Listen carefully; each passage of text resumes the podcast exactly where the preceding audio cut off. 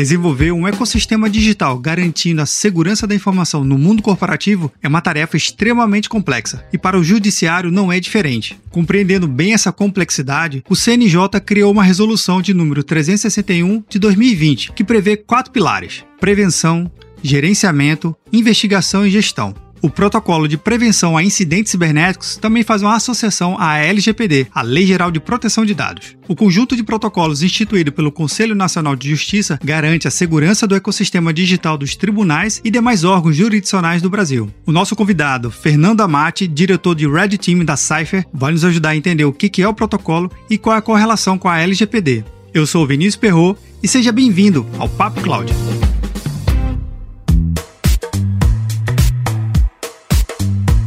Antes de começar o nosso Papo Cloud, eu tenho um recado para você. Enquanto você ouve o nosso episódio, que tal deixar um comentário e uma avaliação no seu agregador preferido? Assim, podemos saber se você tem gostado de cada programa e podemos melhorar mais e mais. E não se esqueça, se você está escutando esse episódio, outra pessoa também pode escutar. Basta você compartilhar para o seu amigo e para suas redes sociais. Afinal de contas, se o conteúdo está legal, outra pessoa também pode gostar, não é verdade? Recados dados, bora lá para o nosso Papo Cloud.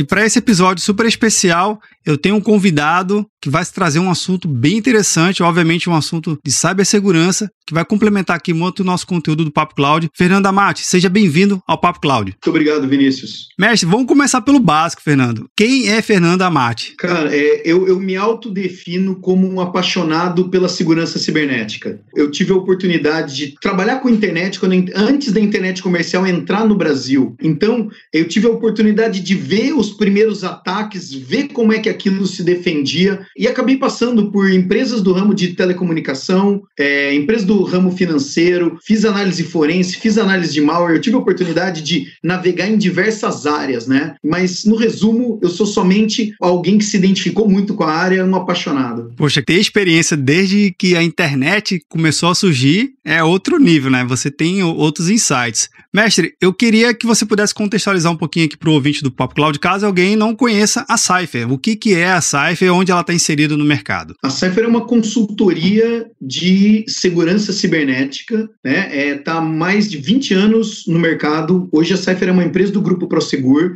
e a gente oferece tudo relacionado à cibersegurança para as empresas. Então, a gente tem uh, gestão de ativos, você tem os seus equipamentos, você não tem é, mão de obra especializada. Nós temos mão de obra especializada trabalhando 24 por 7 para poder te ajudar. Não sei configurar, nós temos pessoas certificadas na, uh, nos grandes equipamentos, nos grandes vendors do mercado que nós podemos te ajudar. Preciso de uma certificação, né? Preciso de apoio para ISO ou outra certificação qualquer. Temos uma área muito grande de auditoria. Existe a área onde eu tomo conta, que é a área que a gente chama de Red Team, que é a área responsável pela coisa mais ofensiva. Então, toda a parte dos testes de invasão, scan de vulnerabilidade, análise forense, revisão de código, a responsabilidade é da minha área. Então a, a Saif ela está trazendo um, uma solução, ela se posiciona na verdade no mercado de uma forma bem mais estratégica e de uma área pouco explorada, né?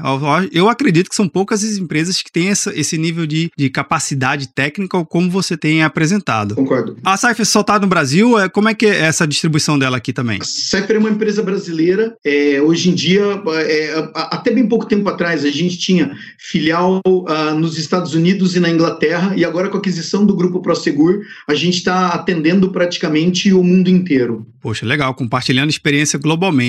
Mestre, o nosso Papo Cloud aqui, ele está muito direcionado a um comunicado, não sei se, eu, se, é assim que eu posso chamar, do CNJ, né, do Protocolo de Prevenção de Incidentes Cibernéticos. Que protocolo é esse? O que, que é isso? Fala um pouquinho para o ouvinte para a gente poder compreender esse cenário da cibersegurança e por que o CNJ publicou isso. Desde, eu acho que de novembro do ano passado, começaram a aparecer algumas portarias e depois que acabaram nessa resolução então, a gente tem a portaria 242, que institui um comitê de segurança cibernética do Poder Judiciário. A gente vai ter a portaria 292, que determina a adoção do protocolo de, de prevenção a incidentes, daí vai ter resolução 360, 61 e 62. Então, a 360 é a adoção do protocolo de gerenciamento de crise cibernético, 361 do protocolo de prevenção de incidentes cibernéticos, né? E a 62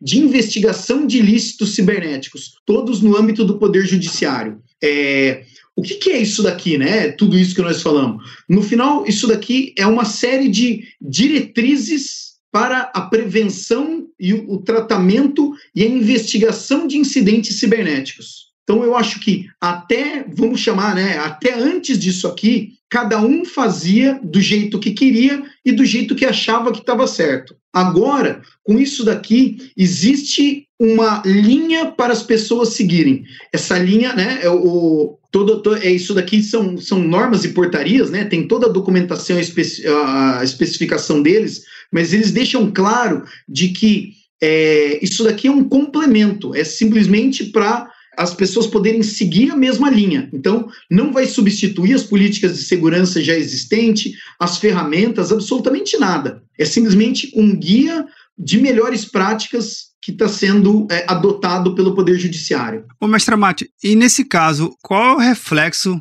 dessa, desse conjunto de protocolos de prevenção para os tribunais de justiça que compõem todo o poder judiciário, não somente o CNJ, né? Para o ouvinte do Papo Cloud, a gente tem um CNJ, só para deixar claro, né? Deixar todo mundo na mesma página, e cada estado tem o seu tribunal de justiça que acaba também recebendo diversas diretrizes do CNJ. E a equipe de TI de cada tribunal de justiça, de cada cidade como essa, ela tem que olhar esse protocolo e incorporar. Mas como é que é o impacto para esse profissional, para esse conjunto conjunto de profissionais, é, nesse sentido que você já falou um pouquinho, de que não vai mudar a ferramenta, mas tem agora um protocolo, né? tem algo, algo para ser seguido. Eu acho que, primeiramente, é o seguinte: é, a gente sempre costuma falar do crime organizado, mas poucas vezes a gente fala da segurança organizada. E eu acho que esse é um movimento que está trazendo a segurança organizada. Então, quando a gente fala principalmente de é, órgãos públicos, né, existem os cargos específicos. Então, você tem os técnicos, você tem os analistas, e as pessoas elas fazem aquilo que está na lei e na, no cargo dessa pessoa.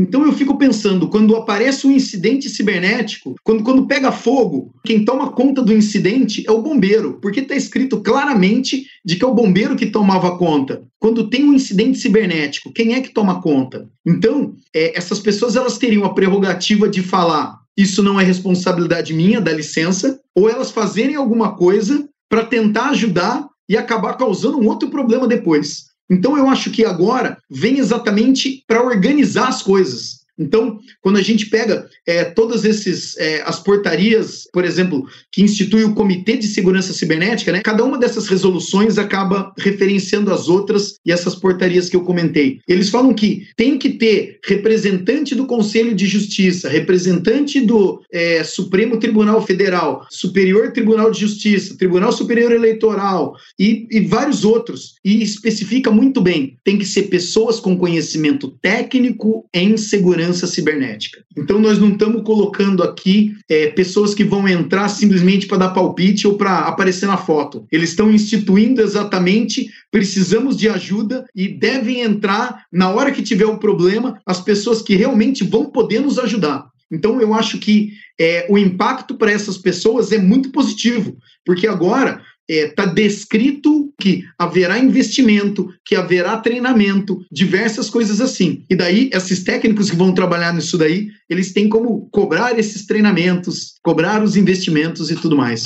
Eu acho que é uma, é uma grande virada de página talvez baseado nos fatos infelizes que aconteceram no final do ano passado, mas é um divisor de águas isso aqui. É, 2020, mestre, realmente foi um ano que, para a área de segurança da, da informação, foi noticiado praticamente toda semana uma empresa, seja público ou privada, com os seus dados expostos de alguma forma. É, como é que você vê e faz um paralelo sobre justamente esse protocolo e se de repente, eu não sei, aí a consultoria aqui, quem que vai dar a orientação é você, mestre. Será que uma empresa privada poderia de repente dar uma olhadinha nesses protocolos e incorporar alguma desses princípios? Sem dúvida alguma. É assim, os textos, mesmo sendo textos jurídicos, né, eles estão muito bem escritos e muito bem embasados. Então, quando eles falam de como tem que ser a resposta a incidentes, eles usam o, os melhores parâmetros que tem de resposta a incidentes como exemplo e como referência. Então, é, tem que ter uma fase de é, identificação, né? De, é, de identificação. Depois você tem que ter a contenção, você tem que ter a erradicação, você tem que ter a recuperação e depois lições aprendidas. Então, eles definem todas essas fases que são primordiais para você saber aonde você está no meio daquele problema e que, quais são as pessoas que vão atuar. Então, sim, esse documento ele pode servir de base para as empresas privadas também começarem o seu movimento. Interessante. Essa analogia que você fez sobre o bombeiro, eu acho que é bem lúdico e acaba deixando claro para o ouvinte do Papo Cloud essa construção da persona adequada para cada papel, né? A gente, quando fala, você é da área de tecnologia da informação e acha que o cara faz tudo, né? Ele é da área de segurança, de atendimento ao usuário, mas não, você está deixando claro aí que dentro da TI a gente tem que definir muito bem os papéis, é isso mesmo? Principalmente quando a gente fala de incidentes de segurança, eu penso sempre num hospital, eu penso sempre no, na, na, na sala de emergência está acontecendo um problema. O médico é o cara que, mesmo vendo o paciente no pior estado, ele tem que ter sangue frio para que ele tome as ações corretas para ele salvar essa vida e ele não piorar esse problema. Então, quando a gente fala de incidente, de, por exemplo, estou sendo invadido, meu Deus, todo mundo fica desesperado e às vezes essas atitudes desesperadas acabam levando a mais danos, a mais perda de informação e muitas vezes é, não se consegue investigar corretamente, porque na hora de tomar ação é, foi perdido dados. Então, quando a gente tem as pessoas certas trabalhando, as pessoas que sabem a função delas, essas pessoas são as pessoas de que, por mais ruim que esteja o ambiente, elas vão entrar com sangue frio e vão falar: arruma aqui, para isso daqui, coleta ali, vai dando todos os passo a passo para que os outros ajudem a fazer o serviço em conjunto e a gente tenha o melhor resultado de toda essa experiência ruim. É alguém que, é claro, vai estar tá nervoso assim como todos os outros, mas ele tem que, no mínimo, fazer de conta que tá tudo sob controle. é manter o sangue frio, né? Manter Exato. a calma. Exato. Mestre, um outro ponto importante em relação justamente nessa no protocolo, como é que eu consigo montar dentro da minha empresa, sendo público ou privada, é, direcionar os investimentos adequados. A gente sabe que investimento, né, financeiro, tempo, técnico, ele é escasso. A gente não tem é, fontes infinitas de investimento. Mas como é que eu consigo montar uma estratégia, pelo menos ou um roadmap, que a gente consiga se adequar o mais próximo possível e obviamente atendendo à lei, que o protocolo vem seguindo, vem nos orientando. A recomendação que eu sempre dou, a gente está é, tá acostumado a ver na rua aqueles adesivos, consulte sempre um advogado, imóvel, né? Então tem sempre algumas coisas assim com os profissionais específicos. A minha é o que eu tenho visto nos últimos anos por causa até da Lei Geral de Proteção de Dados, apareceu um monte de especialista que nunca tinha ouvido falar de cibersegurança e de tecnologia. Então, às vezes, eles estão olhando para uma ponta, para a pontinha do iceberg, enquanto tem todo o resto de alguma coisa que pode não estar coberta. A minha recomendação é que essas empresas, independente do tamanho, elas procurem as empresas como a Cypher que são especializadas em segurança cibernética. E conte o caso, qual, qual é o seu problema? Nós vamos ajudar você no seu problema. Olha, eu não tenho investimento, eu não tenho muito dinheiro. Tá bom, quanto você tem para a gente montar um plano, para a gente entender naquele momento na sua empresa o que é mais importante. Então vamos dar foco para aquilo que você acha que é mais importante e a gente monta um roadmap para você ir fazendo os investimentos assim que possível. Então daí o dono da empresa ele tem uma ideia dos riscos que ele tem em volta, ele sabe quanto ele tem ali para ele colocar e para ele fazendo esses investimentos de forma crescente até que ele tenha uma estrutura um pouco melhor. Então, essa orientação também serve para pequenas e médias empresas, é isso? Ou, na verdade, para empresas de todo, todo tamanho, né? Todo nível de empresa, todo nível de empresa. É assim, nós somos uma empresa de, de consultoria.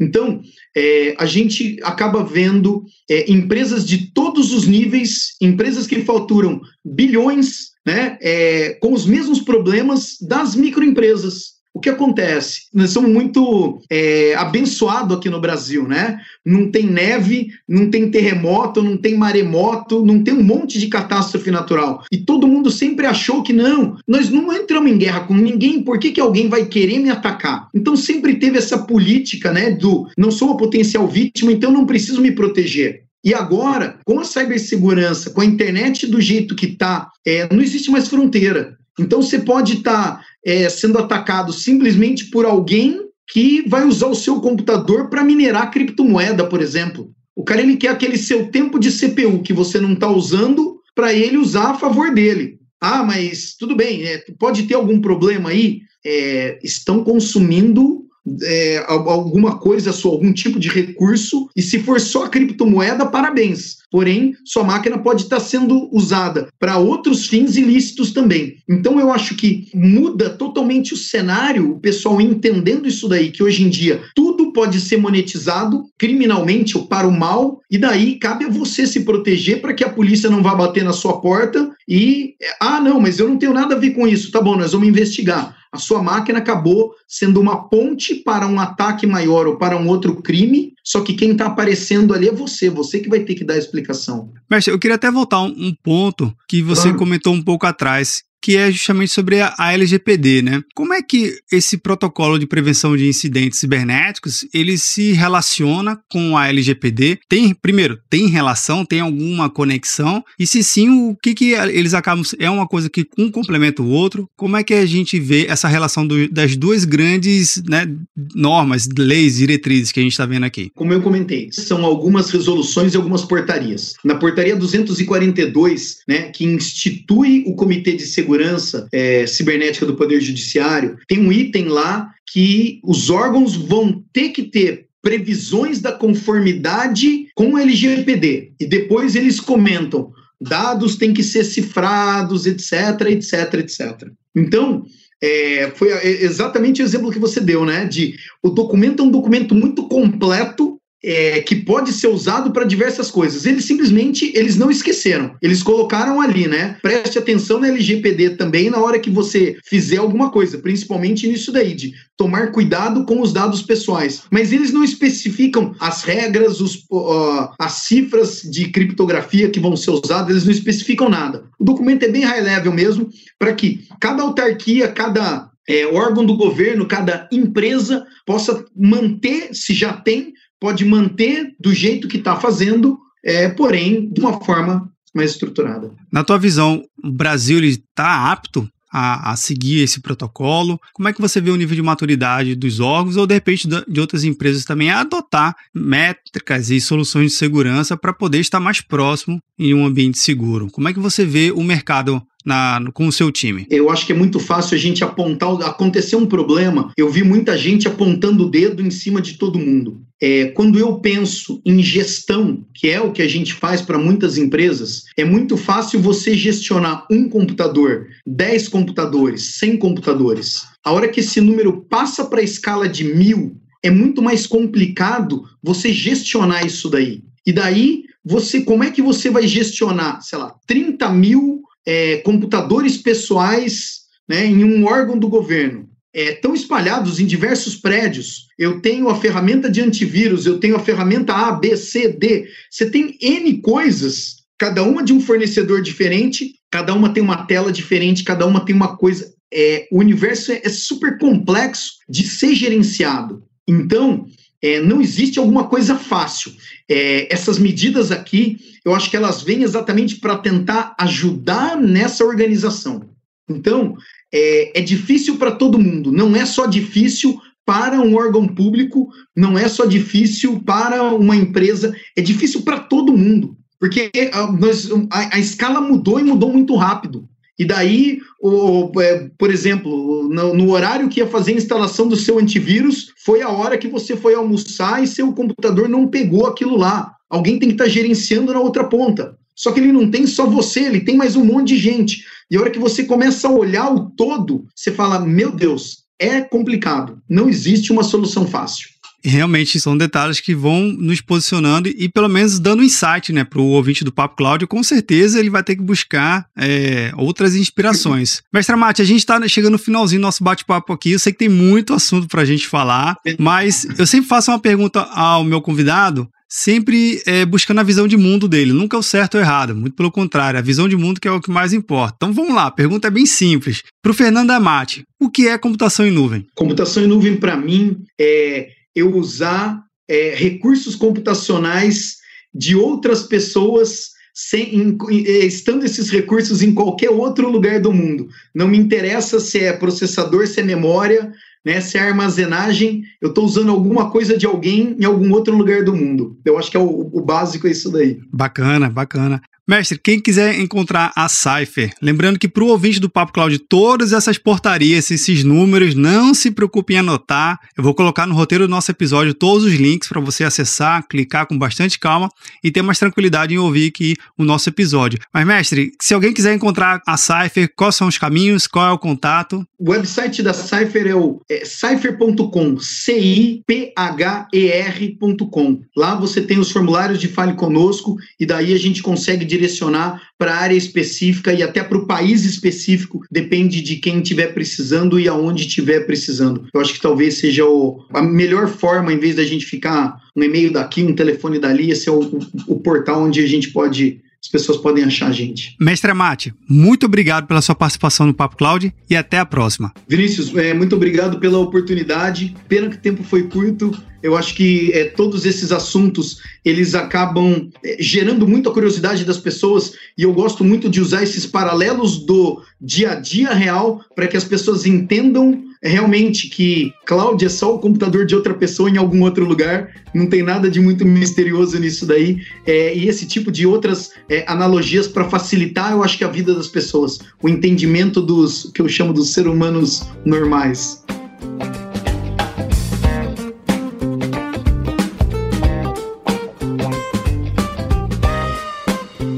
E aí, o que achou do nosso bate-papo? O Fernando Amati apresentou o protocolo de prevenção a incidentes cibernéticos e fez uma correlação com a LGPD de uma forma bastante incrível. Eu tenho certeza que você teve vários insights. Aproveite para compartilhar esse episódio nas suas redes sociais e com seus amigos e deixe um comentário lá no nosso grupo do Telegram, bit.ly barra Telegram. E aí, tá na nuvem?